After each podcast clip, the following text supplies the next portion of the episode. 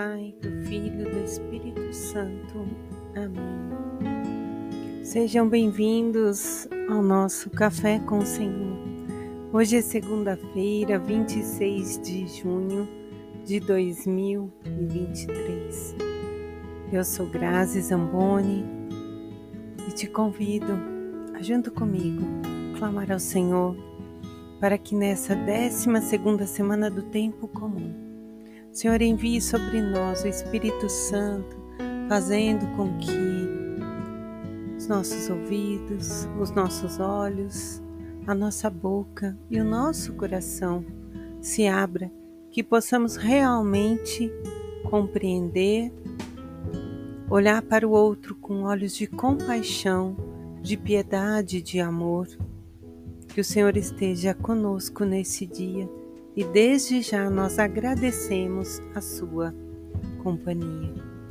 Meus irmãos, nesta segunda-feira iniciamos meditando o livro do Gênesis no capítulo 12, versículos do 1 ao 9, quando o Senhor então se dirige a Abrão, que já tem 75 anos, e o convida a sair de sua terra, para que o seu projeto é, de amor para conosco avance.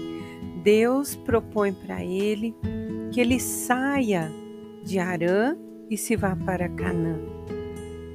E assim, deixando sua parentela, levando consigo seus escravos, a sua esposa e seu sobrinho, ele segue para cumprir com o pedido do Senhor. E o Senhor então lhe faz uma promessa de que dará um, uma grande nação através dele, que se fará né, uma grande nação através dele.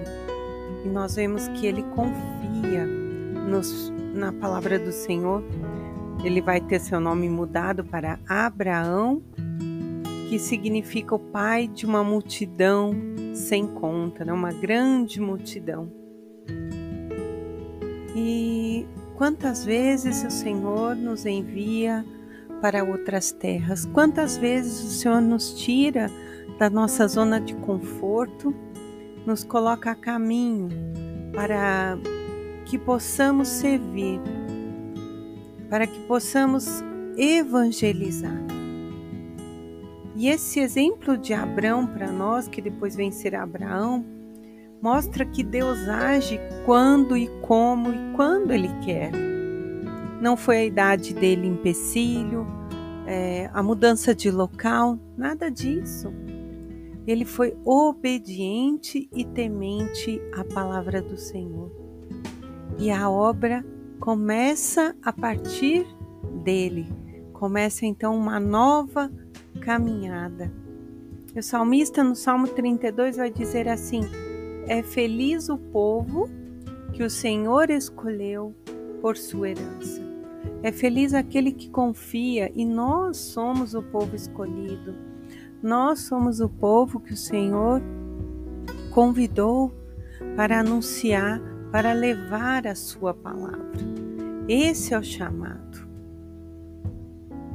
Como que nós estamos a esse chamado do Senhor para nós? Depois nós vamos meditar aqui o Evangelho de São Mateus, capítulo 7, versículos do 1 ao 5. E essa palavra muito forte, Jesus vai dizer assim: Não julguei os outros, e Deus não vos julgará. O mesmo critério que você tiver para com outro será o seu. A mesma medida que você aplicar também vos será aplicada. Porque observa o cisco no olho do teu irmão se não vê a trave que está no teu próprio olho? Como tem coragem de dizer: Deixa eu tirar o cisco do teu, do teu olho, sendo que tens uma trave nos teus olhos? E ele nos chama de hipócritas. Tire primeiro a trave do teu olho, e então enxergarás bem para poder tirar o cisco do olho do teu irmão. Meus irmãos, essas palavras de Jesus nos nos sacodem, né? Nos uh, chama atenção, porque muitas vezes nós julgamos. Muitas vezes vemos o erro no outro. Julgamos pela, e a primeira coisa que nós fazemos é a nossa palavra. A nossa língua muitas vezes ela é uma faca que pode ferir, que pode machucar profundamente. O nosso julgar através das palavras, através dos nossos olhos. Nós olhamos para o outro e muitas vezes pela primeira impressão já já tomamos assim, fazemos uma ideia que não é o que a pessoa é. Quando nós deveríamos olhar para nós mesmos. Quando nós passamos a viver a pedagogia de Deus, a gente vai procurar sempre olhar para o nosso eu. Sempre vamos nos perguntar: isso é do outro ou fala de mim mesmo? Nós precisamos ser como o Pai. Em uma de suas audiências, o Papa Francisco vai dizer que Deus olha para nós e não vê em nós erros irremediáveis, mas filhos que cometem erros. Deus não se concentra no erro, o Papa vai dizer, mas em resgatar quem os comete. Meus irmãos, o Senhor nos convida diariamente à conversão.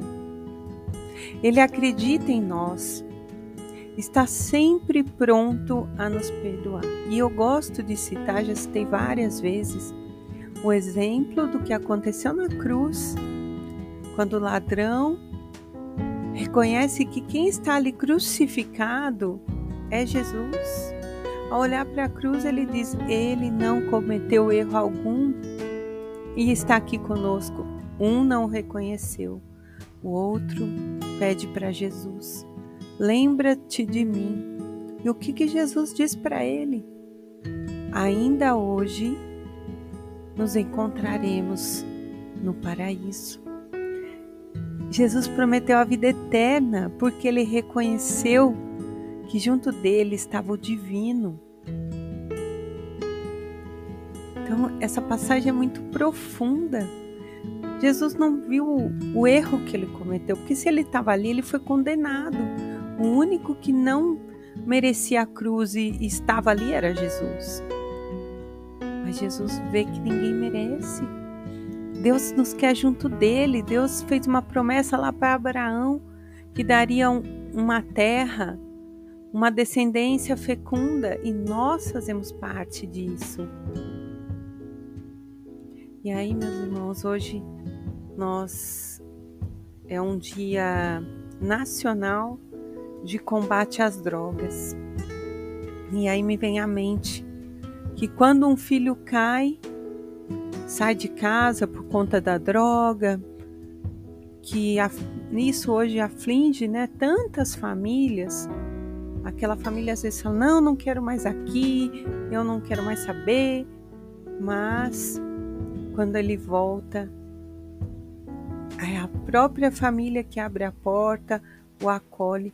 E quantas vezes ele cai de novo e a família o resgata de novo e está ali sofrendo junto, carregando a cruz junto. Deus é assim. Ele acredita que nós vamos mudar, ele acredita que não vamos mais julgar, que não vamos é, condenar, que vamos ter compaixão, ser misericordiosos. Ele não pede para que nós acolhamos o pecado, mas para que acolhamos o pecador. Nós possamos hoje pedir a conversão, abrir as portas do nosso coração, tirar dos nossos olhos todo o cisco, toda a trave que nos impede de ver no outro a face de Deus. E nos mais difíceis, como nós víamos na semana passada, que possamos sempre estar prontos a estender as nossas mãos. Que o Senhor nos conduza durante esta semana, em nome do Pai, do Filho, do Espírito Santo. Amém.